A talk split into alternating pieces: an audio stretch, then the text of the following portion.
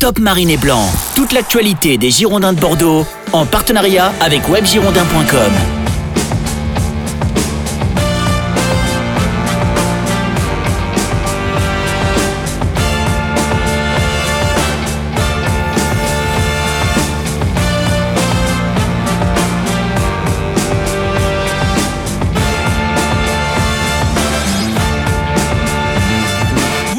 Top Mariné Blanc, votre émission euh, sur les Girondins de Bordeaux en partenariat avec webgirondin.com. Un gros programme vous attend ce soir une nouvelle fois euh, sur ARL. Les Marinés Blancs ont reçu l'AS Saint-Etienne ce mercredi soir.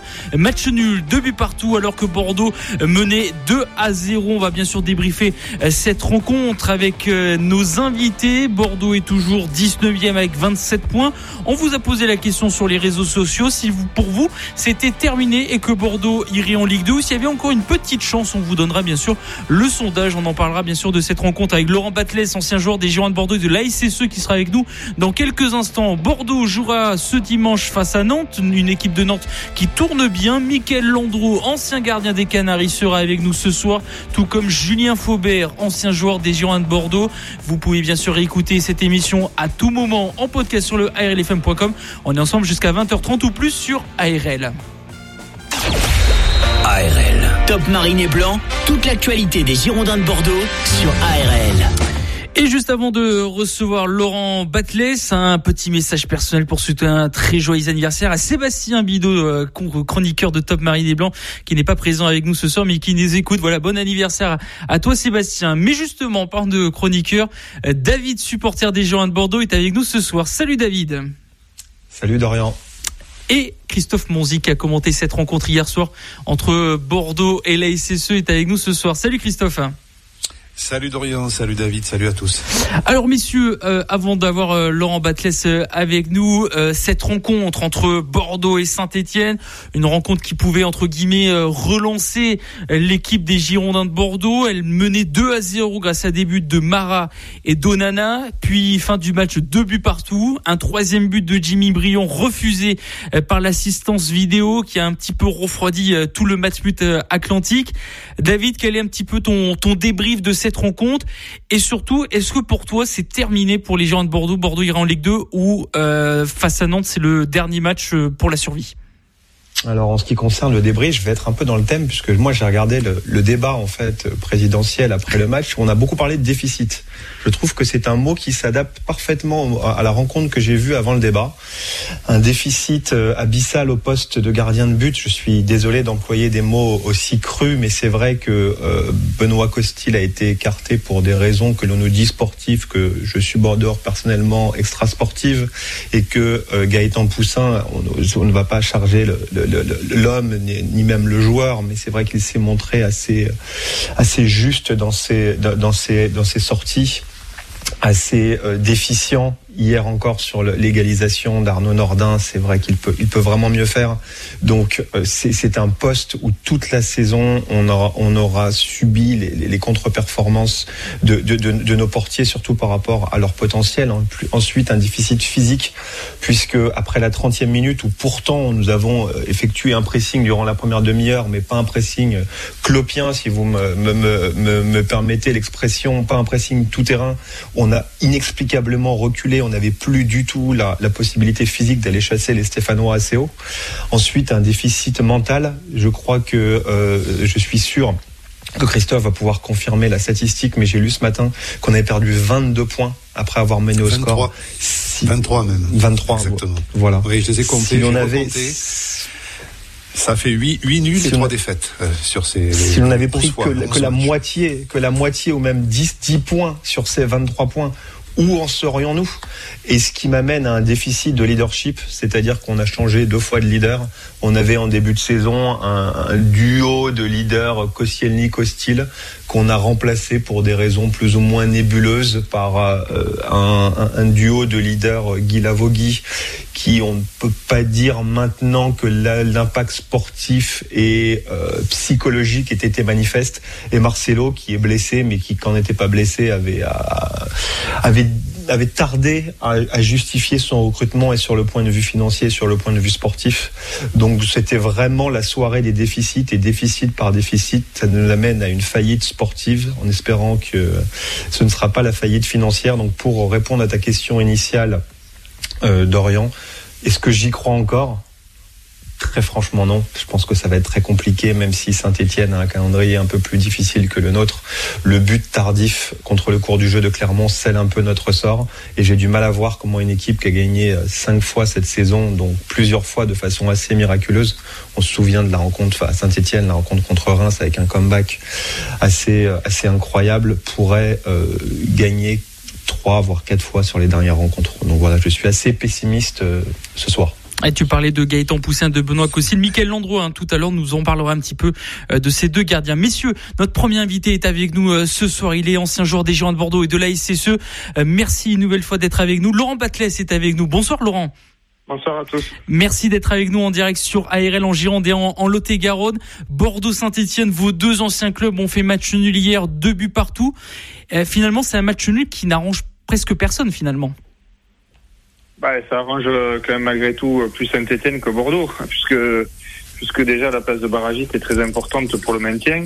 Et, euh, et laisser euh, Bordeaux notamment à, 4 points derrière à 5 matchs de la fin, ça arrange malgré tout plus Saint-Etienne que Bordeaux hier soir de partout. Hein. On rappelle que Bordeaux menait 2 à 0 euh, face à la SSE. Comme vous l'avez dit, Bordeaux 19e, 27 points, 4 points de retard, euh, 5 points de retard pardon sur Saint-Etienne qui est 18e. Euh, euh, vous, en tant qu'ancien joueur de, ces deux identités, c'est vrai qu'on avait reçu Bernard Lyons la semaine dernière. Qu'est-ce que voilà, ça vous affecte de voir ces deux identités être au plus bas de la Ligue 1 oui, bah, de toute façon, déjà, quand vous avez joué dans ces deux clubs, notamment ces deux clubs emblématiques, ces deux grands clubs, j'ai vécu des grands moments, notamment à, à, Bordeaux avec euh, la Ligue des Champions, avec tout ce qui s'est passé, et, euh, et derrière à Saint-Etienne aussi. Donc euh, c'est vrai que de les voir en, fin de classement, euh, c'est toujours quelque chose qui, qui peine. Maintenant, s'ils sont aussi, c'est pas, euh, euh, c'est que c'est que le championnat n'a pas été bon, qu'il y a eu beaucoup de choses qui se sont passées, et, et malheureusement, oui, euh, de toute façon, je crois que malgré tout, les deux équipes vont, galérer jusqu'à la fin. David, supporter des Girondins de Bordeaux, avait une question à vous poser, euh, Laurent. Bonsoir Laurent. Bonsoir. Ma, ma, question c'est euh, sur le schéma de jeu qui est très très très marqué et vos, vos, ambitions dans le jeu qui sont très très très marquées que vous avez développé dès votre arrivée dans le monde pro. Donc à 3, vous avez joué en 3-4-3 losange. C'est moi quelque chose, je suis le football depuis assez longtemps que j'avais pas vu depuis Johan Cruyff j'avais vu un tout petit peu avec Paolo César, en, euh, Paolo Souza en début de saison, notamment à Reims avant qu'il parte. Comment avez-vous réussi à convaincre des joueurs alors pardonnez-moi l'expression, mais d'honnêtes joueurs professionnels, je, n'utiliserai pas le caractéristique, la caractéristique limitée, mais si on voit euh, Jawad Eladjam, Florent Tardieu, Dylan Chambos que vous avez eu en CFA, que je crois qu'il débute en pro avec vous, Johan Tousgar que vous avez relancé, Roderick Kwame qui était en, réserve à Lille, comment on arrive à les convaincre de leur capacité et justement d'adhérer à ce projet de jeu si ambitieux qui est fait de sortie de balle, de triangle, de prise de risque et dès la récupération Est-ce que c'est psychologique? Est-ce que c'est technique? Est-ce que c'est un peu des deux? Est-ce qu'on utilise la vidéo? Comment on fait? Euh, bah franchement, c'est difficile d'en parler euh, malgré tout euh, comme ça. Il faudrait énormément de temps pour pouvoir pour pouvoir en parler. la seule chose que je pourrais vous dire, c'est que en fait le ce, schéma de jeu a été a été mis en place notamment après une après une suspension d'un de mes joueurs, comme je l'ai déjà expliqué, et sur le match d'après. Euh, en fait, ce qui s'est passé, c'est que contre Valenciennes, pour, pour, pour, on a on perdait un 0 ça faisait 5 minutes de jeu et euh, j'ai un de mes défenseurs qui euh, qui est exclu. Et en fait, je me dis, euh, ben, je vais rester quand même malgré tout à 3 et je vais je vais essayer d'être ambitieux. Et le match d'après, je me suis posé beaucoup de questions et en fait, au lieu de faire rentrer un autre défenseur qui n'y était pas parce que j'avais pas de solution, je me suis dit bon, ben tant pis, je vais mettre un numéro 10 et on va partir on va partir en 3-4-3 losange et on gagne et, et on gagne 3-4-0 à Ajaccio. Et de ce fait-là, ça a donné énormément de confiance aux joueurs. Donc après, à partir du moment où les joueurs se régalent et prennent du plaisir, et après on a, on a malgré tout essayé de faire évoluer notre système parce que les autres équipes aussi se rendaient compte à la fois des faiblesses mais aussi euh, peut-être d'autres choses. Et donc il a fallu créer de l'incertitude chez tout le monde. Donc on a beaucoup beaucoup travaillé sur le système pour le garder jusqu'à la fin de saison et pour nous permettre de monter. L'ancien joueur des Girondins de Bordeaux, la SSE, Laurent Batles est avec nous en direct sur ARL en Gironde et en Lot-et-Garonne. Euh, Christophe Monzi, euh, journaliste ARL qui a commenté la rencontre d'hier soir et qui va commenter le, match de dimanche entre Nantes et Bordeaux. Voilà pour euh, revenir sur cette rencontre et, des questions à, à vous poser, Laurent. Christophe. Oui, oui, bon, oui, bonsoir Laurent, c'est un plaisir de, de, vous avoir effectivement sur sur l'antenne. Euh, personne n'a oublié l'excellent joueur euh, régulier, le vrai joueur de club, et c'est un, quand on dit ça, euh, l'expression prend sa pleine mesure. Hein, le vrai joueur de club que vous aviez été euh, à Toulouse, à Bordeaux bien sûr, et, et à Saint-Étienne où vous avez laissé de, de, très très bons souvenirs, je crois. vous avez connu la Coupe d'Europe, vous l'avez dit tout à l'heure, Laurent, mais mais aussi parfois des, des, des missions plus délicates où il faut se battre pour le maintien. Quelles sont les clés quelles sont les vertus que Bordeaux, bon, il reste cinq matchs. Hein, euh, après, je sortirai peut-être une statistique qui va un petit peu nous réchauffer le cœur ce soir, messieurs. Mais pour l'instant, je pose la question à Laurent. Quelles sont les vertus qu'il faut développer, Laurent, pour euh, s'en sortir quand tout le monde vous donne pratiquement euh, perdu à cinq matchs de la fin? Je crois qu'à un moment donné, ce qui est important, c'est d'essayer de d'avoir un collectif fort, d'avoir une équipe forte, d'avoir des joueurs qui, euh, qui, qui jouent les uns pour les autres et, euh, et avoir un, un, club derrière. Euh, parce que parce que vous avez besoin de toute façon de tout le monde pour pouvoir vous maintenir, mais pas que des joueurs.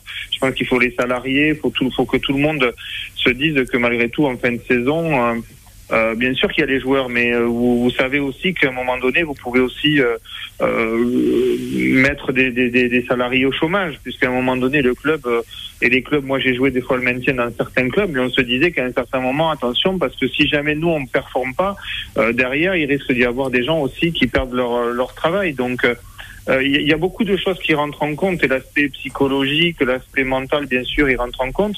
Malgré tout, moi, ce que je vois, c'est que c'est un match de foot. Et à partir du moment où on est performant sur le terrain, euh, euh, ben après, bien sûr, les résultats vont. Donc euh, oui, c'est difficile de jouer, mais il faut garder une certaine identité de jeu. Il faut jouer avec avec ses points forts et surtout améliorer ses points forts et essayer d'enlever les points faibles. Vous étiez, euh, vous étiez plutôt un joueur défensif hein, dans, dans, dans, votre votre carrière. Qu'est-ce que vous pensez? Alors certes, il y a le scénario du match. On l'a dit tout à l'heure avec David. C'est la onzième fois cette saison que Bordeaux mène au score et ne ne gagne pas les matchs. Mais mais on était très bien parti. On fait une première demi-heure euh, très pleine, deux jolis buts, que ce soit celui de Mara ou le jump, euh, le bon timing de, de Onana sur le corner de Dilrosun. Qu'est-ce que vous pensez en revanche à l'image de ce match, mais c'est arrivé plein d'autres fois, et notamment sur les naufrages qu'on a connus à l'extérieur, nombreux cette année à Reims ou à Rennes par exemple. Qu'est-ce que vous pensez de la façon de défendre de cette équipe? On a tout essayé, hein, David Guillon essaie euh, à 5 derrière avec 3 centraux, mais que ce soit à 5 ou à 4, euh, ça change pas grand-chose. On, on, voit par exemple sur les deux, deux buts concédés hier, hier soir, Laurent, que, que à chaque fois les défenseurs bordelais sont scotchés sur la pelouse, sont loin du frappeur, loin du porteur du ballon. Gregersen sur le premier but et surtout Manga sur le second. On a stigmatisé la faute de main de, de Gaëtan Poussin sur le deuxième but, le ballon lui passe sous bras, moi je veux bien. Mais au départ, il y a une faute collective de toute la défense bordelaise et notamment lorsque le ballon est récupéré sur le côté droit, du côté stéphanois, Manga c'est beaucoup trop loin du joueur de Saint-Etienne qui égalise. Qu'est-ce que, qu'est-ce que vous en pensez vous de cette façon? Est-ce que c'est une façon assez rigoureuse, compatible avec le niveau de la Ligue 1, tout simplement? Bah, vous savez, euh, je, je vais pas. Enfin, à partir du moment où vous avez pris plus de 70 buts dans une saison, euh, je pense que c'est quand même difficile de, de se maintenir malgré tout, parce qu'à un moment donné, euh, euh le, ce, moi je, l'ai vécu l'année dernière, euh, notamment pour pour monter. Je savais qu'il fallait avoir à la fois une, des meilleures attaques, mais aussi l'une des meilleures défenses. Mais je savais cette année aussi que pour se maintenir en début de saison avec trois, on était parti sur le fait de d'un moment donné avoir euh, un, goal average notamment et, l'une des meilleures défenses, notamment des dix derniers. Je parle pas des dix premiers, hein, je parle des dix derniers. C'est-à-dire qu'on s'était mhm. basé sur le fait de se dire que si jamais on était malgré tout l'une des meilleures défenses euh, de, des, des, des 7-8 derniers, bah, ça, peut, ça pouvait permettre malgré tout de pouvoir se maintenir, tout en sachant que notre notre façon de jouer est une façon de jouer assez offensive. Mais c'est pas parce que vous jouez offensif que vous devez notamment aussi euh, être moins bon défensivement. Euh, après, vous avez aussi, euh, on défend et moi c'est souvent ce que je disais à, mes, à, mon équipe, c'est que déjà on défend par les joueurs de devant. Donc à partir du moment où on est performant devant, on est performant derrière. Donc on peut pas dissocier tout un effectif et toute une équipe. Après c'est un, un, un, phénomène de bloc, c'est un phénomène de, communication qui vous permet peut-être à un moment donné de d'être d'être performant défensivement. Et à ce sujet, d'ailleurs, Laurent, je, je, rebondis sur ce que vous dites. Euh, même les défenseurs, même les attaquants doivent défendre et fermer les couloirs. On voit par exemple, pour remonter simplement à la dernière euh, rouste à Lyon de dimanche dernier, que ce qui aussi est une des causes de cette de cette lourde défaite, c'est que les, les deux euh, latéraux lyonnais se sont littéralement promenés dans ce match, que ce soit Enrique côté gauche ou que ce soit Malo Gusto, je crois côté droit.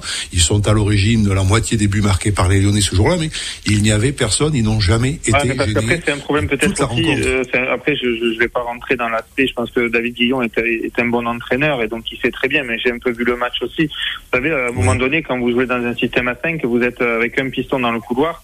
Donc ça veut dire qu'à un moment donné, vous êtes à deux. Et, et, Lyon jouait avec des à deux à deux contre un dans le couloir. Donc c'est jamais facile de pouvoir euh, de pouvoir défendre à deux contre un. Ou alors il faut euh, il faut changer sa façon de défendre. Et quand vous jouez à 5, 3, 2 ben, ou vous faites descendre un attaquant dans un couloir et vous mettez les, milieux dans la largeur, ou, euh, ou alors vous défendez euh, différemment. Euh, mais euh, mais après ça c'est chacun voit voit comment il fait à Strasbourg ça se passe très bien et et, et pour autant ils prennent pas de but non plus donc après c'est il, il, faut il faut apprendre à défendre il faut apprendre ouais il faut courir faut faut mettre des choses voilà c'est c'est jamais évident aussi de de pouvoir tout maîtriser dans un match de football. Merci, merci pour cette analyse. Alors, je vais quand même sortir une stat justement que je voulais euh, vous exposer, messieurs. Euh, parfois, c'est assez éclairant de d'aller chercher dans les statistiques parce qu'on sait nous reprocher de les sortir euh, pour euh, décourager, pour abattre le moral des troupes, mais quelquefois aussi on arrive à sortir des statistiques qui réchauffent un peu le cœur. Alors cette statistique, c'est l'année dernière, à pareille époque, on en était où?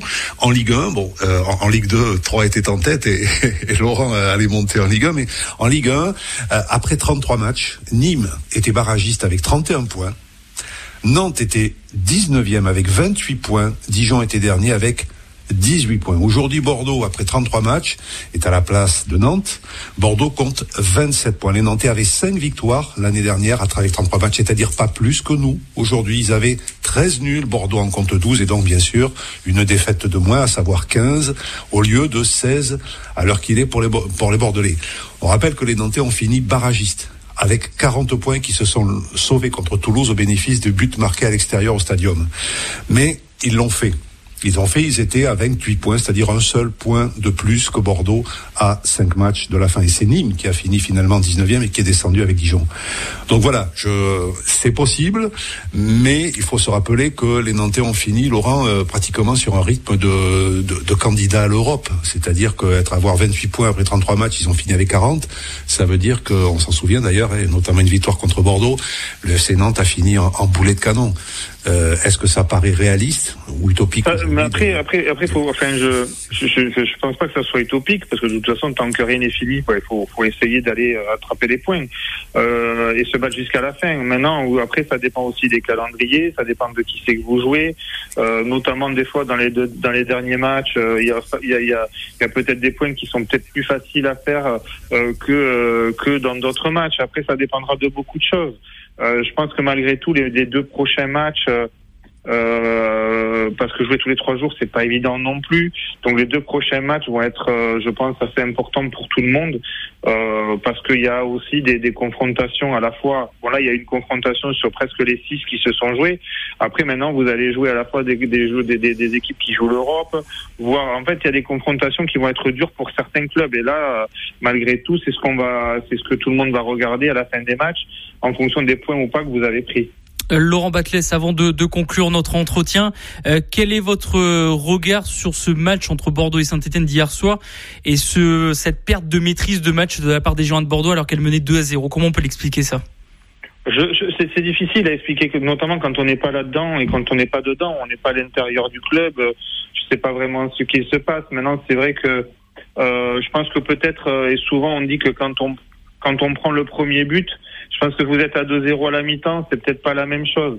Mais quand vous prenez un premier but, vous savez que vous avez euh, pris beaucoup de buts dans ce championnat, que vous êtes fait vite reprendre. Et moi, je l'ai vécu aussi euh, euh dans ma carrière quand j'étais joueur. Des fois, c'est pas vraiment facile parce que vous vous doutez que rien n'est pour vous. Et en fait, il faut essayer malgré tout de faire de faire tourner en fait euh, dans l'autre sens et de se dire ben, de toute façon on n'a rien à perdre, il faut y aller et malgré tout même si on a pris un but, il faut en marquer un de plus que l'adversaire.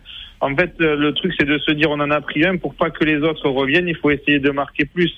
Voilà et, peut-être de défendre peut-être un petit peu mieux, mais bon ça c'est facile à dire euh, quand on n'est pas dans le club et quand on est à la télé, quand on est au stade et avec tout le monde et avec la pression, avec tout ça, je que ça soit en tant qu'entraîneur ou joueur, je peux vous dire que des fois, ben, euh, c'est pas si facile que ça. Je crois qu'on parlerait pas de ça avec s'il n'y avait pas eu le hors-jeu de, de, peu à la fin du match de Jimmy Briand non plus. Donc euh, voilà, c'est le football, ça se joue sur des détails.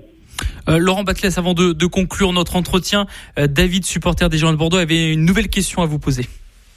Tout à fait. En fait, une dernière question, une dernière question assez rapide. Je sais que euh, vous étiez assez fan du travail de Franck Hez, notamment à Lens. C'est vrai qu'il est assez novateur dans son approche également. Est-ce qu'il y a d'autres entraîneurs en fait de Ligue 1 ou de Ligue 2 cette saison qui ont attiré votre attention parce qu'ils proposaient par un football offensif ou créatif ou un peu différent? Euh, C'est vrai qu'on est assez enthousiaste sur la qualité du championnat cette année. Est-ce qu'il y a un, ou plusieurs autres entraîneurs qui ont retenu votre attention cette saison? Euh, c'est vrai, c'est qu'en fait, en soi, pourquoi j'avais parlé de Francaise Parce que ça avait été quelque chose. On avait vécu à Lens une soirée très difficile, et c'était l'un des matchs où on avait perdu 4-0, et alors qu'on n'avait pas l'habitude de, prendre énormément de buts, on perdait 1-0, voire 2-1. Bon voilà, ça pouvait arriver.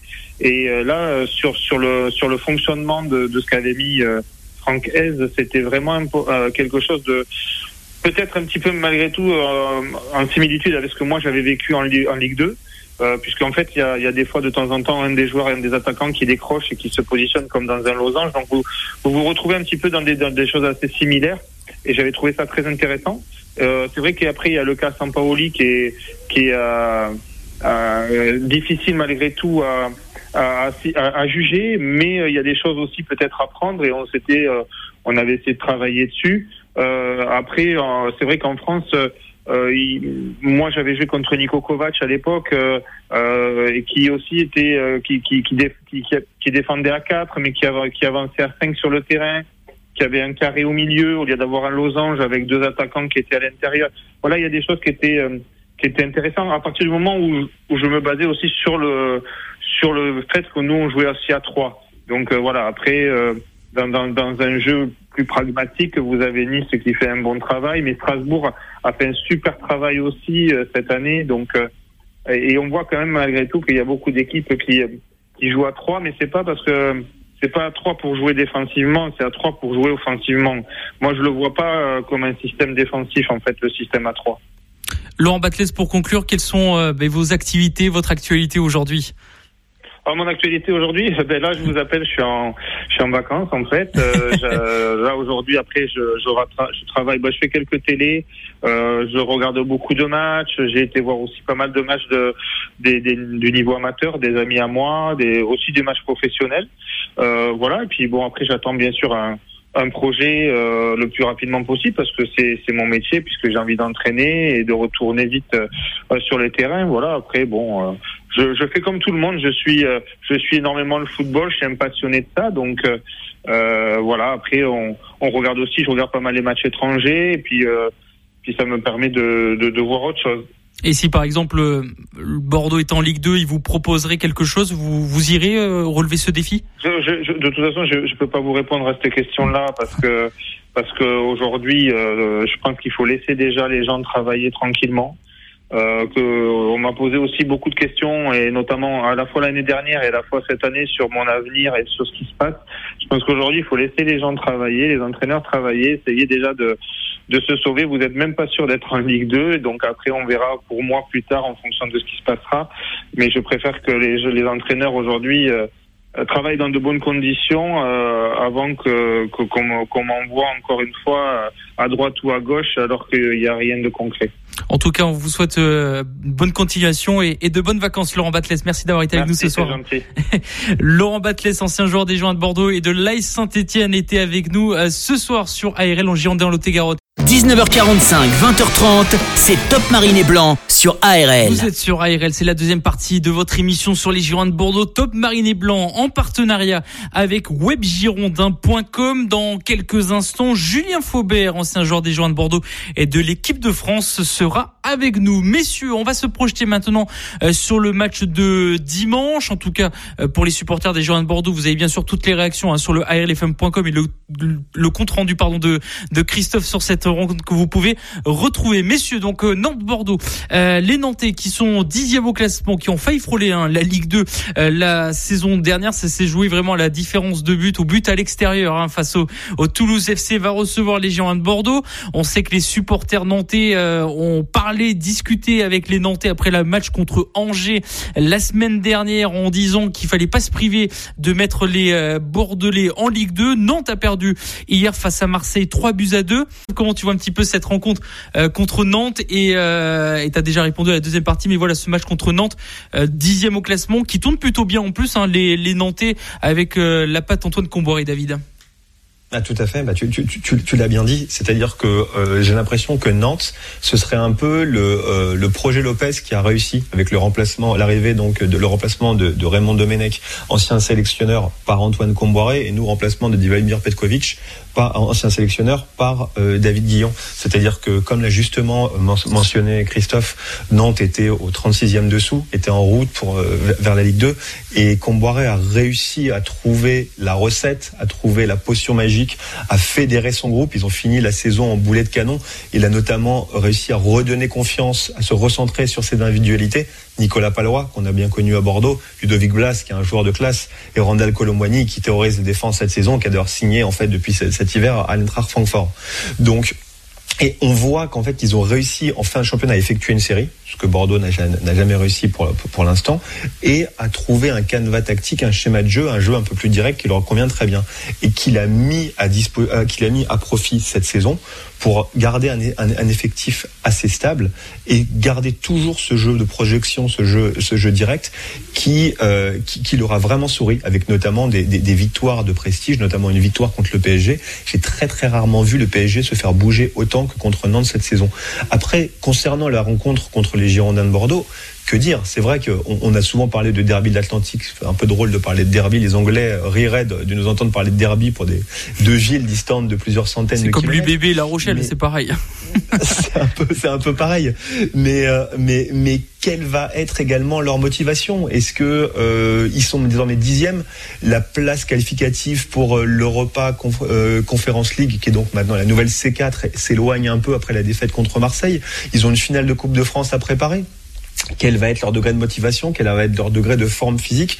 C'est toujours là l'inconnu des fins de championnat, c'est-à-dire qu'on regarde le classement en se disant oui, on joue contre le dixième, euh, mais est-ce que c'est pas plus facile de jouer contre une équipe qui a la tête à la coupe de à la finale de la Coupe de France, ce qui est un peu inédit pour la plupart de ces joueurs et qui ne peut pas se qualifier pour une Coupe européenne ni descendre, que jouer contre une équipe qui lutte pour une Coupe d'Europe ou qui lutte pour son maintien C'est pas forcément évident de répondre, mais c'est vrai que sur les dynamiques actuelles et sur ce que les deux équipes ont montré, euh, ont montré cette saison, je m'attends encore une fois à un match, un match compliqué. Ouais, un match compliqué hein, pour euh, les Girondins de Bordeaux face au, au FC Nantes. Tous les cas, on en parlera un petit peu plus tard dans la soirée avec Mickaël Landreau hein, qui sera avec nous, l'ancien gardien euh, du euh, FC Nantes. Euh, David Christophe, il est avec nous euh, ce soir, l'ancien joueur des Girondins de Bordeaux et, et de l'équipe de France, Julien Faubert. Bonsoir Julien. Bonsoir, bonsoir tout le monde. Merci d'avoir accepté notre invitation euh, ce soir sur ARL en Girondin et en Lot-et-Garonne. Bordeaux se déplace à Nantes euh, ce week-end. Quel est votre regard euh, sur, ben, sur la saison des Girondins de Bordeaux? Euh, Mon regard est un peu comme, comme tous les supporters des Girondins, euh, peiné, peiné de voir notre club dans cette situation, peiné par certains matchs et certaines réactions aussi, où j'irais attitude sur le terrain voilà, il faut, je pense qu'il y a beaucoup de joueurs qui prennent pas conscience euh, de la situation et de l'histoire du club. Donc c'est euh, voilà, c'est peiné que je peiné et vraiment attristé que je vois que je vois au fur et à mesure les semaines se ressembler et, et, et cette descente qui entre guillemets qui nous tend les bras. Et justement, en plus, ça, c'est quelque chose qui, euh, qui, est important pour vous. On, l'a plusieurs entendu euh, plusieurs fois dans votre carrière que voilà le, respect de l'identité d'un club, le respect des, leaders, des anciens. Euh, comme vous l'avez dit, on a l'impression que tout ça est perdu aujourd'hui à Bordeaux. Alors c'est pas que d'aujourd'hui, hein, c'est vraiment depuis quelques années, mais que tout ça est perdu finalement dans ce club. Oui, oui, je pense que je dis notre club parce que pour moi, je serai toujours un Girondin de Bordeaux et c'est là où j'ai tout connu. mais c'est vrai que pour moi, il n'y a plus de l'âme, il y a plus de l'âme qui faisait qui faisait le club euh, de par euh, certains départs au niveau de la direction, de certaines restructurations aussi également. Donc c'est voilà, c'est il y a, plus cette identité scapulaire comme on pouvait dire à l'époque. Il y a plus cette euh, ce respect de l'histoire aussi parce que c'est ça reste un club historique de, de, la Ligue 1 et et pour moi, il doit faire partie des, des top 4, des top 4 de la Ligue 1. Donc, donc oui, c'est moi ça me ça, me peine et c'est un peu euh, voilà je me fais euh, énormément chambrer autour de moi mais euh, mais avant tout avant le chambrage c'est attention on parle d'une institution qui, qui est en péril Christophe Monzi, journaliste chez ARL, qui commente les matchs des Girondins de Bordeaux. vous voulez réagir sur ça? Il y avait quelques questions à vous poser, Christophe. Oui, enfin, qui commentait d'ailleurs du temps où, Julien jouait au Girondin. Hein. On a eu l'occasion puisqu'on a démarré en 2000, 2010. Hein. Donc, euh, vous étiez revenu au Girondin. Hein.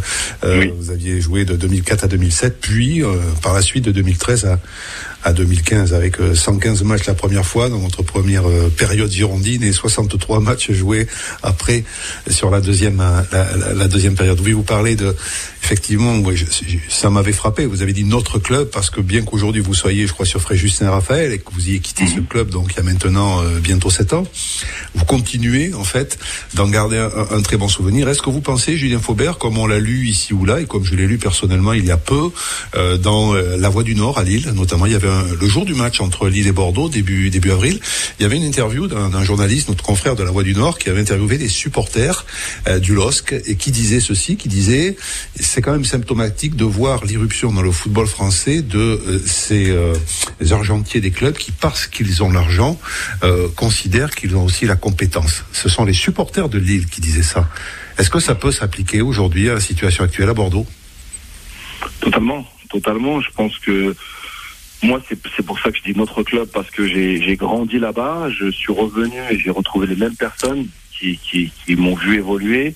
Euh, cette atmosphère qui, qui, qui, était une atmosphère spéciale et une atmosphère de entre guillemets famille qu'on qu'on retrouve plus malheureusement à cause de ces euh, entre guillemets parfois pétrodollars, parfois euh, parfois ces investisseurs qui pensent que oui, le, le club de foot en lui-même reste une entreprise, mais il y a des gens, il y a des gens qui sont là depuis des années, il y a des, des bénévoles qui sont devenus salariés, qui ont qui vivent autour de, du club et, quand on arrive et qu'on pense qu'on peut tout révolutionner en, en amenant euh, tout ce qui est euh, tout ce qui est euh, technologie ou autre, en, occultant un peu ce, côté humain, bah, c'est ce qui fait que maintenant aujourd'hui, bah, il y a, y, a, vraiment une cassure aussi qui s'est fait entre les supporters et, et, et, le, le club. Et, pour moi, c'est ce qui dénature un peu ce, ce, que j'aimais à Bordeaux et, pour avoir discuté avec avec d'anciens collègues à moi et, des joueurs, des personnes qui sont au sein du club. Euh, il n'y a plus du tout cette identité euh, famille scapulaire et, et, et bordelaise qui, qui faisait, je pense, la force aussi du club. Et justement, Julien, je, vais rebondir ce que ce que vous disiez sur l'identité du club, etc. On aura Michael Landreau juste après vous, qui en ce moment est en train de créer le collectif nantais avec plusieurs anciens euh, joueurs du FC Nantes pour essayer de, pourquoi pas racheter le, club avec des supporters. Alors bien sûr, on en parlera en détail tout à l'heure avec Michael Landreau. Est-ce que aujourd'hui ça peut être le cas à Bordeaux avec vous, des anciens, parce que on en reçoit énormément tous les jeudis soirs des anciens des joueurs de Bordeaux qui sont comme vous peinés triste de voir cette situation, de pourquoi pas un jour vous réunir et, faire quelque chose par rapport à, ce club pour remettre cette identité euh, euh, dans la lumière je, pense que qu'il y, a déjà un travail au niveau de au niveau du centre de formation, de la formation, où beaucoup de clubs rappellent. Euh, moi, je vois, je suis pas très loin de l'OGC Nice. Pardon, excusez-moi. Donc, beaucoup de clubs rappellent les anciens pour essayer de, de remettre cette identité club. Après, oui, mais il y a, déjà plein de choses qui auraient dû être faites, euh, pardon, de par l'anniversaire qu'il y a eu, où, euh, où moi je n'ai pas été convié, par exemple. on, va juste donner la parole à David, supporter des joueurs de Bordeaux. Comme ça, vous pouvez voir un petit coup si vous voulez pour remettre la gorge en place. David, voilà sur cette identité de club pour rebondir sur ce que vient de dire Julien. C'est des mots forts quand même que vient de dire Julien Faubert, David. Mais, c'est des mots très forts. Mais d'ailleurs, en fait, moi, pour avoir vécu longtemps à Londres, je sais que Julien Faubert, c'est quelqu'un qui est vraiment très attaché à l'identité club. Parce que, alors, je vais vais pas vous raconter ma vie euh, in extenso. Mon premier jour de travail, j'arrive et je me suis assis entre deux fans de West Ham. La première chose que les fans de West Ham m'ont demandé, c'est qui tu supportes? Les Girondins de Bordeaux. Ils ont commencé à chanter une chanson sur Julien Faubert. Les deux, en plein milieu du bureau. C'est-à-dire que c'est pour vous dire, en fait, l'impact que Julien a eu à West Ham. Il n'était pas forcément dans une période heureuse à West Ham parce que c'est l'année où ils sont descendus, se remonter immédiatement. Donc c'est sûr que c'est un joueur qui est très attaché. Concernant l'identité, j'ai une question pour Julien. Julien venait de National 1, je crois, de Cannes, la même saison que Renaud Coad arrive également du monde semi-amateur, semi-professionnel. Depuis, je crois que Nicolas Palois est le dernier joueur à avoir été recruté dans les divisions inférieures depuis, on n'a pas du tout recruté dans la division, inférieure.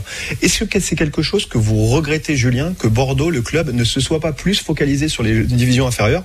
On a vu un, joueur, par exemple, comme Ludovic Ajorc à Strasbourg, qui vient de Clermont, qui explose tout en Ligue 1, et justement, en fait, de, permettre à ces joueurs de grandir avec le club et de faire part de cette identité. Parce que c'est vrai que vous, en, venant des divisions inférieures, je crois que c'est Jean-Louis Trio qui vous avait donné votre chance. J'ai d'ailleurs lu une histoire un peu, un peu marrante avec votre, avec votre agent qui vous avait proposé vous êtes complètement identifié à ce club. Est-ce que c'est pas quelque chose vers lequel Bordeaux devrait se, tourner un peu plus?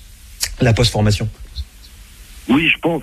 Je pense que c'est important de, de remettre un peu cette identité de, club, pardon, et surtout de, de, faire grandir les joueurs au sein du club, parce que je pense que, que c'est ce qui manque aujourd'hui. Je pense a, on arrive avec un un recrutement étranger, avec un recrutement où les joueurs n'ont pas conscience d'où ils arrivent enfin où ils arrivent, pardon, et surtout de, de, de, de, l'impact de porter ce maillot et, et, de, lui donner un peu cette, euh, cette, cette, lueur qu'on qu'on a pu avoir dans le passé. Donc euh, pour moi, Bordeaux est un club qui doit évoluer en, Ligue des Champions euh, presque toutes les saisons ou en Europa League.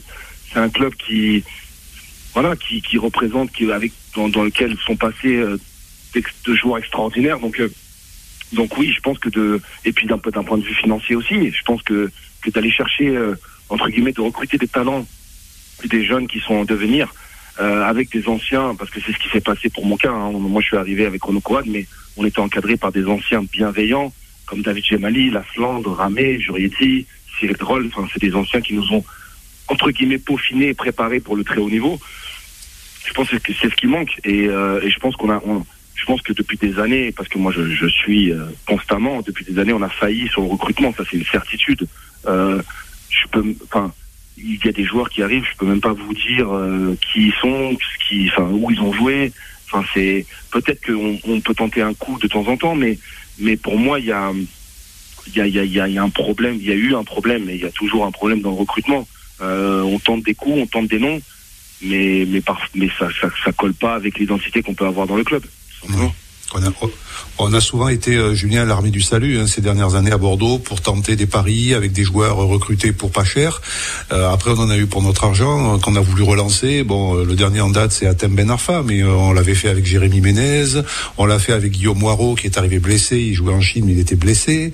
on a fait des bonnes pioches aussi avec Ludovic Obragnac ou des garçons prêtés, notamment qui arrivaient de Saint-Etienne, hein, grâce à un coup de fil, comment s'appelait-il déjà Debuchy, Mathieu Debuchy, mais qui ne sont pas restés, qu'on n'a pas pu garder parce que le salaire ensuite à payer était trop cher. Ce fut le cas aussi pour Martin Braithwaite qui lui voulait rester à Bordeaux, mais on l'a pas gardé pour les mêmes raisons que, que pour Debuchy. Euh, voilà, à force de faire, euh, de jouer un petit peu les petites sœurs des pauvres ou l'armée du salut, eh ben on finit par euh, insensiblement. Ça s'est pas fait tout doucement, hein, mais ça s'est fait à partir de, votre période déjà. Vous le sentiez, vous sentiez que que le, les ambitions au niveau du recrutement étaient étaient revues à la baisse, petit à petit, mhm. insensiblement. Euh, pas, pas, pas, pas, forcément. Moi, moi, mon départ a été fait parce que parce que j'étais arrivé euh, au, bout, au bout de ma boucle entre guillemets, hein, au bout de mon histoire, parce que j'avais vécu tout, tout ce que je pouvais vivre dans le football avec les Girondins, c'est-à-dire des sélections, des sélections espoirs, une Ligue des Champions, jouer la Ligue des Champions, jouer l'Europa League, euh, titre de champion, euh, coupe, coupe de la Ligue, pardon. Et j'avais entre guillemets aussi mon mentor qui partait, qui était Ricardo. Euh, donc, donc, moi, j'arrivais juste. Mais pour moi, pour moi, non. Euh, L'ossature restait. D'ailleurs, la preuve, hein, quand je pars, on est, on est champion de France. Euh, donc, donc l'ossature restait. Le recrutement a été très intelligent, fait par Laurent Blanc. Euh, je me souviens avoir discuté de ça euh, avant de partir, parce qu'il voulait que je reste. Donc, on avait discuté du recrutement, et c'est vrai que le recrutement était très intelligent, très ciblé, euh, avec les qualités de chacun. Mais là, j'ai l'impression qu'on qu'on met des noms, on met des gens, et on, est, on, on espère que la mayonnaise va prendre. Et en fait, On recrute l'esprit d'un groupe n'y est pas, le- le- le- l'esprit de cohésion, l'esprit de... Enfin, moi, j'ai vu des attitudes euh, sur, sur certains derniers matchs honteux, honteux par rapport à, à ce que représentent les Girondins. Honteux. C'est-à-dire que, et j'en discute avec, euh, même au sein de mon club, euh, de l'âme, de, de, de, de, de l'envie de se battre, de la situation. Et il faut pas oublier aussi, parce que je l'ai vécu la première année avec, euh, avec Michel Pavon, c'est que on se rend pas compte, nous joueurs, mais on a, il y a des salariés, il y a des familles, il y a des, des gens qui, qui vont perdre leur travail si le club descend. Et ça, c'est une certitude. Donc, il faut penser à tout ça. On a, on a, on a ça sur les épaules. Pas juste, euh, je suis joueur, j'ai mon salaire, et puis si on descend, au pire des cas, j'ai de la chance, je vais signer ailleurs. Non. Euh, Il y, a, toute une institution qui est derrière ça. Et je le répète, je pense que ça s'entend, je suis énormément peiné de voir mon club dans cette situation, ça c'est certitude.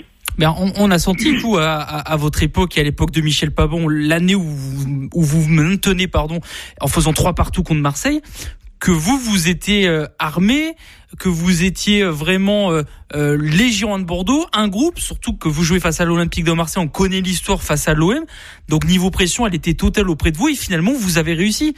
Aujourd'hui, on a l'impression que le club, ou plutôt le groupe et les, et les, euh, et les joueurs, n'ont pas l'impression envie de se de se battre jusqu'au bout même si hier ça s'est un peu vu quand même mais on a l'impression qu'ils veulent pas trop se battre jusqu'au bout Mais c'est exactement ça. On a l'impression qu'ils ont, enfin, que parfois, hein, à part hier, mais que parfois ils ont complète- complètement lâché. C'est-à-dire que on se dit, s'il vous plaît, faites qu'on n'encaisse pas, parce que dès qu'on va encaisser, c'est terminé. Et, c'est un peu le ressenti que j'ai. Et, en tant que professionnel de football, en tant que parce que parce qu'on on reste des jou- on reste des privilégiés de la vie avec tout ce qui se passe dans le monde. Euh, on n'a pas le droit, en s'entraînant, euh, allez, deux heures et demie max par jour, de lâcher sur un terrain de football alors qu'on est payé pour ça et qu'on prend du plaisir à jouer de notre passion. Donc, euh, pour moi, c'est ce qui est le plus préjudiciable et le, plus- malheureux dans, dans, dans, ce que je peux voir, c'est ça. C'est-à-dire que on n'a on n'a pas le droit. Et parfois, j'ai l'impression que oui, bon, bah écoute, celui-là, on va le perdre et on va le perdre et on va le perdre et il n'y a pas de réaction. Et, et c'est ce qui manque aussi à ce groupe-là, c'est de vrais cadres, de vraies personnes qui vont euh, secouer et quitte à en venir aux mains, parce que moi je l'ai déjà vu aux Girondins dans les vestiaires, on en venir aux mains, on en vient aux mains, mais derrière on est tous, entre guillemets, hein, dans la même galère, et il va falloir se, se- se- être soudés. Et c'est un peu ce, qui, ce que je ressens pas du tout. Plus les matchs continuent et plus les matchs se ressemblent pour moi. et vous à votre époque justement face à ce match à Marseille cette saison là qu'est-ce que vous étiez dit vous euh, dans votre groupe à votre époque? Euh, voilà co- comment ça s'est passé un petit peu pour euh, pour vous maintenir? Bah, bah nous, on est parti déjà en, totale immersion, euh, en stage. Euh, une semaine avant le, une semaine avant le match, on est parti ensemble en stage. Où on a fait très peu de football, mais on a fait de la cohésion de groupe. De, on a fait des, des, des soirées qui n'étaient pas du tout arrosées, hein, mais des soirées où on était ensemble, on jouait aux cartes, on, on rigolait. Et surtout, moi, ce que je peux, je peux retenir de tout ça, c'est qu'on, on- dans ce groupe-là, on avait de vrais bonhommes. C'est-à-dire que moi, j'ai, moi, j'ai, c'est-à-dire que moi, étant jeune, dans cette situation assez stressante, j'avais des anciens qui, entre guillemets, euh, pour rester poli, qui les portaient vraiment. C'est-à-dire qu'ils étaient, ils vraiment là. Ok les gars, on est dans la difficulté. Nous, on est là. Les petits, vous allez nous suivre et on va et on va y aller et on, va s'en sortir. Donc, euh, quand vous avez des hommes comme, euh, quand je le répète, hein, Gemali, Ramé, Laflande, euh, Darcheville, enfin, des mecs qui, voilà, ils étaient là, mais à, à aucun moment on a senti une fébrilité chez eux. Donc, ça nous a permis à nous, jeunes, bon, moi, j'ai pas pu jouer le match parce que je pense qu'à l'époque, je crois que j'étais blessé, mais tout le long, on sentait que, entre guillemets, il allait rien se passer de grave. On allait y arriver. Et là, par contre, c'est, comme je dis, c'est, je sens pas quelqu'un prendre les rênes, et c'est, ce qui est, c'est ce qui me fait peur le plus. et, et là en Le- plus le euh, et là en plus la, la pression était là avec euh, vu que c'était face à Marseille Christophe pardon Oui, oui, oui, juste le, le, statut aussi de nombre de joueurs de cet effectif actuel au Girondin, qui sont des joueurs euh, euh prêtés, hein, euh, même ceux qui sont arrivés là lors du mercato, il y a trois joueurs qui sont là prêtés avec option d'achat si le club se maintient. Est-ce que justement, ça n'est pas contradictoire avec cet état d'esprit que vous souhaiteriez voir appliqué de tous vos voeux, Julien Ces joueurs-là, de toute façon, ils savent que quoi qu'il advienne, ils ont de grandes chances quand même de ne pas être là à partir du mois de juin. C'est ça. Et, mal, hein. c'est ça. Et malheureusement, c'est ce qui, c'est ce qui est, euh, je répète, préjudiciable parce que on va pas se mentir. J'ai été joueur, je sais comment fonctionne un vestiaire et ça reste un sport collectif. Mais qu'est-ce qu'il est individuel? Donc à partir de là, les gens regardent leur propre porte et ce que les ce que les joueurs prêtés se disent, c'est que pire des cas, euh, en moindre mal, ils retournent dans leur club. Euh, ils auront peut-être fait une saison intéressante à Bordeaux parce qu'ils auront eu du temps de jeu et ils vont repartir et ils vont, ils vont essayer de postuler pour leur, leur club actuel. Donc, euh, en laissant, entre guillemets, euh, excusez-moi de la vulgarité, mais la merde à Bordeaux et moi je m'en vais. Et c'est ce qui, c'est ce qui est, c'est ce qui, ce fait peur aussi également parce que ça, c'est, c'est, c'est, ce qui, c'est ce qui pourrait arriver et c'est ce qui, c'est ce qui m'inquiète le plus. Euh, Julien Faubert, pour euh, conclure cet entretien, David, supporter des Girondins de Bordeaux, avait une nouvelle question à vous poser. Une question hein, peut-être un peu plus un peu plus positive, un peu plus optimiste. Euh, je sais que euh, vous euh, vous entamez une carrière d'entraîneur et d'éducateur parce que vous avez gardé les U17, je crois, à Fréjus, tout en étant tout en étant entraîneur adjoint de Jean-Guy Wallem qui vient de se faire congédier. Maintenant, vous allez peut-être prendre une, place un peu plus importante. De quels entraîneurs vous avez dit tout à l'heure que vous étiez que Ricardo était votre votre mentor. De quel entraîneur allez-vous vous inspirer dans votre futur? On vous le souhaite d'ailleurs, futur carrière d'entraîneur principal Je sais que vous avez côtoyé par exemple des grands noms, peut-être pas du coaching mais du football, Jean-Franco Zola, Abraham mm. Grant, Big Sam Allardyce aussi, qui, est, une, enfin, une vraie légende en Angleterre, qui a été un précurseur mm. au niveau de la diététique, au niveau des coups de pied arrêtés. Est-ce que vous allez prendre un petit peu de tout le monde? Est-ce qu'il y a vraiment une personnalité qui vous a marqué? Qui vous inspirerait dans ce rôle de, coach principal? Mm. J'ai pas mal, je me suis pas mal posé la question là-dessus et, et, et c'est vrai que moi, j'ai une vision du football où déjà j'essaie de, j'essaie surtout de ne pas entraîner, de ne pas être euh, entraîner le joueur que j'ai pu être. C'est-à-dire que vraiment être ouvert pour beaucoup de choses. Après, j'ai une, une, philosophie qui est, je suis quelqu'un d'assez rigoureux dans mon travail, d'assez une personne organisée. Par contre, je suis persuadé que il doit y avoir de l'humain et du relationnel avec ses joueurs. Pas dans l'extrême, c'est-à-dire qu'il y a une hiérarchie à respecter, mais je sais que moi j'étais un joueur sentimental. Et si on arrivait à me prendre correctement, je pouvais, j'étais prêt à me casser la nuque pour mon, pour mon, pour mon coach. Et c'est ce qui s'est passé avec Ricardo. Donc, je pense qu'il y a une, lecture euh, psychologique de chaque joueur et de son effectif à faire. Mais je suis plus, voilà, je m'orienterai plus, par exemple, s'il y a un nom à sortir, sur la façon de Jürgen Klopp.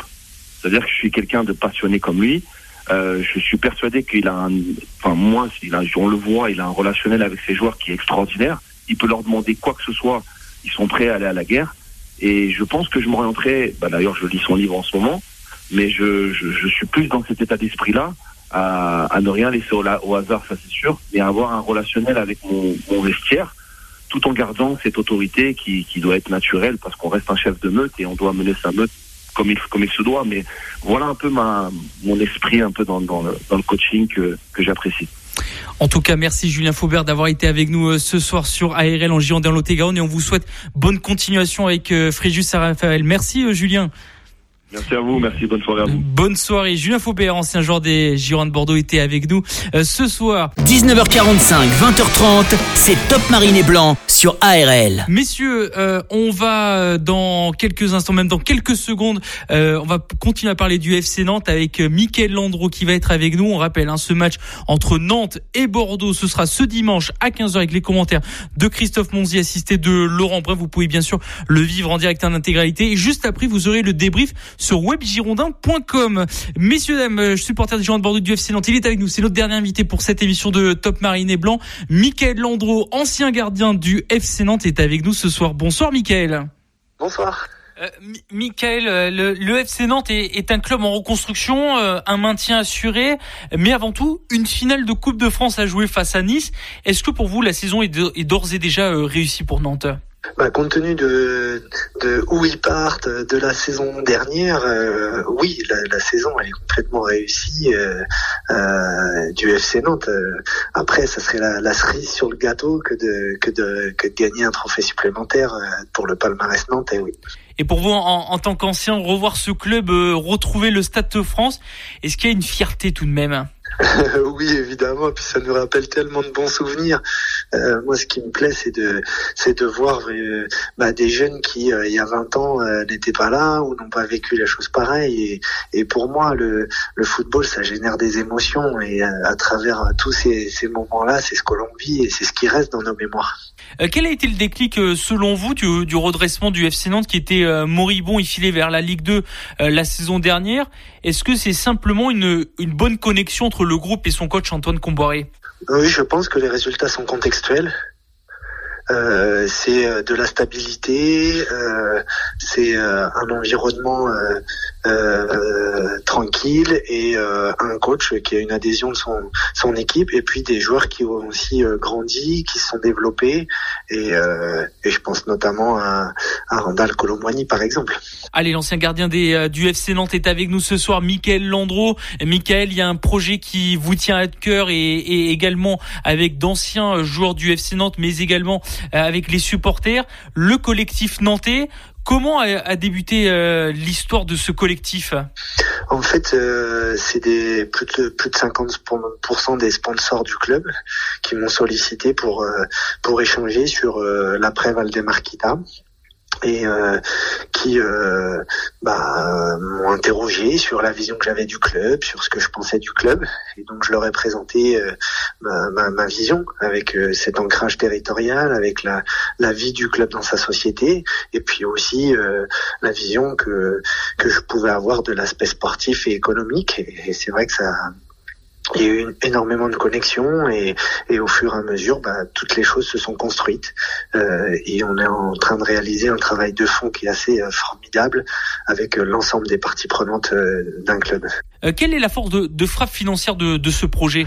Bah, Aujourd'hui, on est en train de le construire. On a, on a déjà levé 7 millions et demi. On est en train de l'ouvrir à un crowdfunding populaire et puis on continue de, travailler, euh, bien évidemment, euh, sur la consolidation du, de l'aspect financier. Alors on parle dans la presse un chiffre aux alentours de 25 millions d'euros. Est-ce que c'est un prix plafond dû à vos ressources financières ou le prix juste de la valorisation du club? Aujourd'hui, ça c'est, on n'a pas dû parler de ça, je pense. Nous, en tout cas, en tout cas, nous, on, s'avance pas sur des chiffres. Les, les, discussions, il y a des discussions qui doivent être euh, non publiques et qui auront lieu le jour où on estime qu'on sera prêt pour aller voir Valdemarquita. Comment se composera un petit peu le, le, le futur euh, actionnariat euh, du, du, club et comment seront prises les, les décisions? Bah Aujourd'hui, il y a tout un système de gouvernance qui est déjà mis en place avec des collèges en fonction de, de, de, de la somme d'argent que les, les, les, gens ont pu mettre. Mais le collectif nantais est une, une, une SAS qui euh, élira un président qui siégera au conseil d'administration du club, mais en aucun cas euh, le collectif nantais sera celui qui gouvernera. Il y aura des gens en place, à la fois euh, euh niveau sportif, administratif. Euh, Michael, est-ce que, est-ce que ce projet se démarque-t-il de l'ancien projet, entre guillemets, à la nantaise? Oui, complètement. C'est complètement différenciant.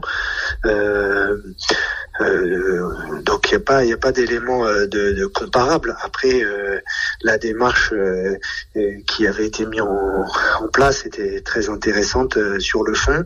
Après, à, travers toutes les discussions, là c'est vraiment coécrit avec toutes les parties prenantes et on est très ouvert à ce que l'ensemble des parties prenantes puissent rejoindre euh, cette démarche-là, bien évidemment. On, on, on, remarque que Nantes et le département euh, où il y a la ville de Nantes euh, aident beaucoup ben, votre collectif, mais est-ce que ça dépasse les, les, les frontières de, de, du département et de la ville? Oui, oui, c'est énorme.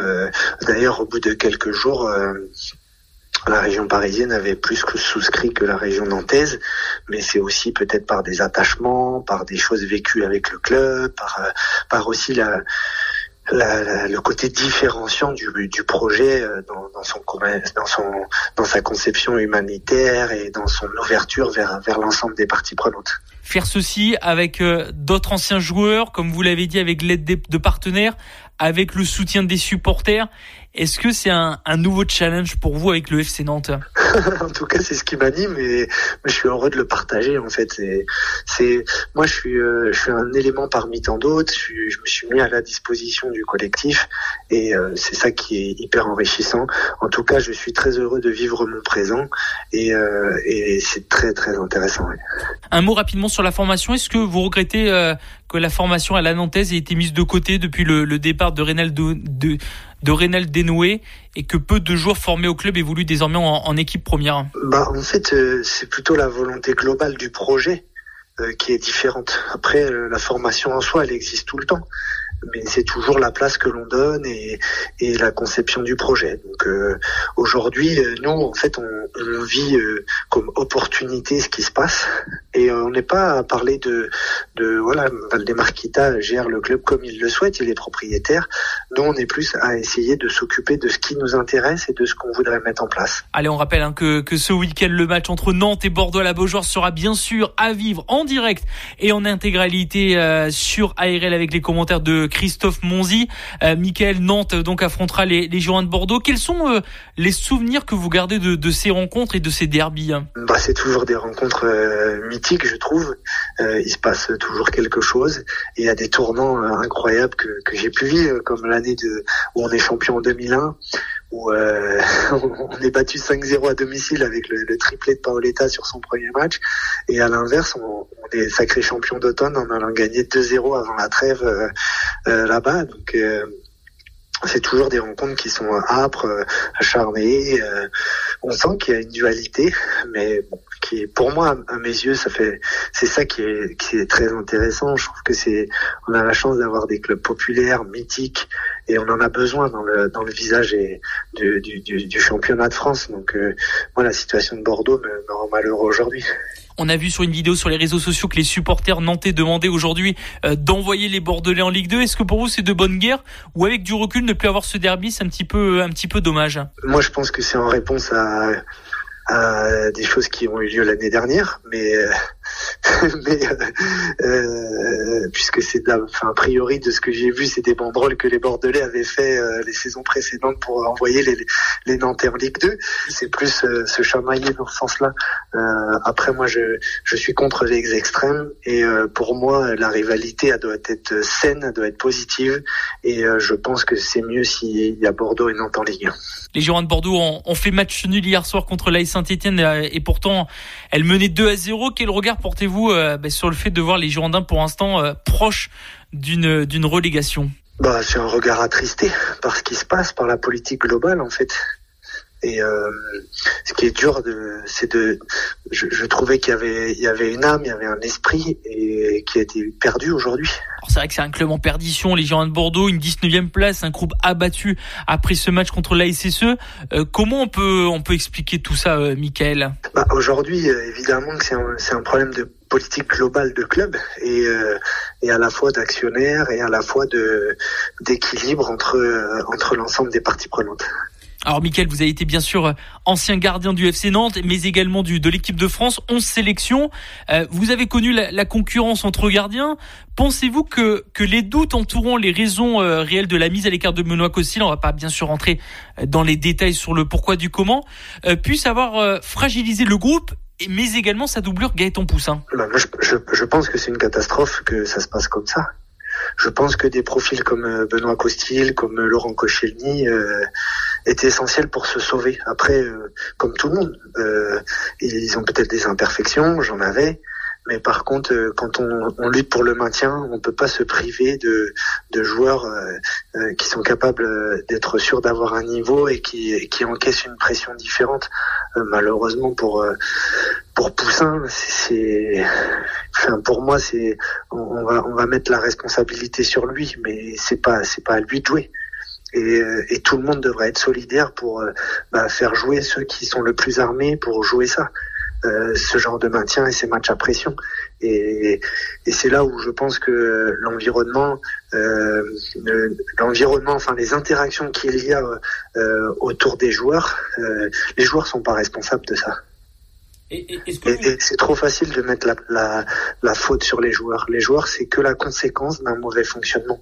Est-ce que vous pensez que Gaëtan Poussin a, a, trop de poids sur les épaules à, à défendre ce club, à défendre la cage euh, au vu de la situation? Mais Gaëtan Poussin ne devrait pas ne devrait pas être dans les dispositions de jouer dans ces conditions-là. Alors Bordeaux-Nantes, Nantes-Bordeaux sera bien sûr à vivre en direct euh, sur ARL euh, en intégralité depuis la Beaujoire. Euh, comment vous voyez cette rencontre, Michael? Bah, je, je, le vois, je le vois décisif comme à chaque match maintenant pour les Bordelais. Les Nantais, ils ont je trouve qu'ils font des prestations de, de, bon niveau régulièrement, comme on le voit sur le match d'hier. Ils, ils, sont dans leur match et ils proposent des choses consistantes, même si ces dernières semaines, enfin ces derniers matchs, il y a un peu moins de réussite et on sent que euh, il y a quelques blessés, il y a quelques imprévus qui, n'étaient pas là quand ils ont été extraordinaires euh, janvier, février, euh, début mars. On sent qu'ils sont dans un peu plus dans le dur en ce moment mais par contre en, ayant toujours un niveau de jeu qui est intéressant. Et c'est vrai que le, le, certainement que maintenant ils ont à l'esprit la finale, donc c'est ça qui est pas facile dans la préparation. Après, bah, pour le côté bordelais, chaque match est coup. Alors Nantes a bien sûr connu des relégations, mais a toujours su se relever et ne jamais végéter très longtemps en Ligue 2. Euh, si cela arrivait à, Bordeaux, Michael, cette saison, euh, pensez-vous que le club soit armé euh, pour réagir aussi bien que l'a fait le, le FC Nantes? Bah, Déjà, il faut savoir si le club euh, sera en Ligue 2, s'il descend, et pas une, autre catastrophe, parce que compte tenu des, des chiffres euh, que l'on peut entendre, euh, ça peut être beaucoup plus catastrophique que ça. Par contre, je crois que des institutions comme Bordeaux, Nantes, Strasbourg, Bastia, on l'a vu, Lens, se, révèle, se relève quoi qu'il arrive, compte tenu à la fois de l'histoire, compte tenu aussi de la puissance des villes, de leur territoire. Donc euh, ça, oui, ça rebondira. Après, euh, après, je sais pas si c'est mieux de rebondir en repartant complètement de zéro ou en, ou en, étant avec euh, un environnement qui est pas sain d'abord au niveau actionnariat, même en Ligue 2. Allez, on va on va vous poser euh, deux dernières questions avant de conclure cet entretien, bien sûr sur votre carrière. Avec 618 matchs disputés en Ligue 1, vous avez battu le record euh, détenu par Jean-Luc Ettori, le gardien de Monaco. On rappelle que vous comptiez déjà 300 matchs en Ligue 1 à l'âge de 26 ans. Vous êtes toujours détenteur de ce record en France. Euh, qu'est-ce que cela représente aujourd'hui pour vous depuis l'arrêt de, de votre carrière? C'est plus la fierté d'avoir réussi à à être performant au haut niveau. Ça veut dire euh, euh, une connaissance de mon métier, une connaissance de mon corps, et de pouvoir être dans des projets euh, avec les clubs dans lesquels j'ai été qui m'ont permis de, de, me nourrir. Une carrière au plus haut niveau, hein. on l'a parlé de l'équipe de France, une carrière qui a d'ailleurs pris fin à Bastia lors d'un match contre Nantes en 2014, un match comme un symbole et d'une manière de boucler la boucle puisque vous aviez débuté votre carrière le 2 octobre 96 à 17 ans et demi contre cette même équipe de Bastia avec Nantes.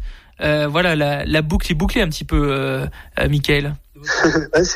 Bah, J'aime bien ces, histoires. Je trouve que c'est ça la vie, euh, c'est de, pouvoir euh, euh, mettre du lien, pouvoir vivre des émotions. Et, en tout cas, je, suis un privilégié et, c'est tout ce qui m'anime aujourd'hui, c'est de pouvoir écrire des choses qui me parlent, qui ont du sens et qui correspondent à, mes valeurs et, que j'incarne. Et en plus, si on se souvient bien, vous aviez offert la place au stade à à peu près 150 supporters nantais qui avaient fait le déplacement.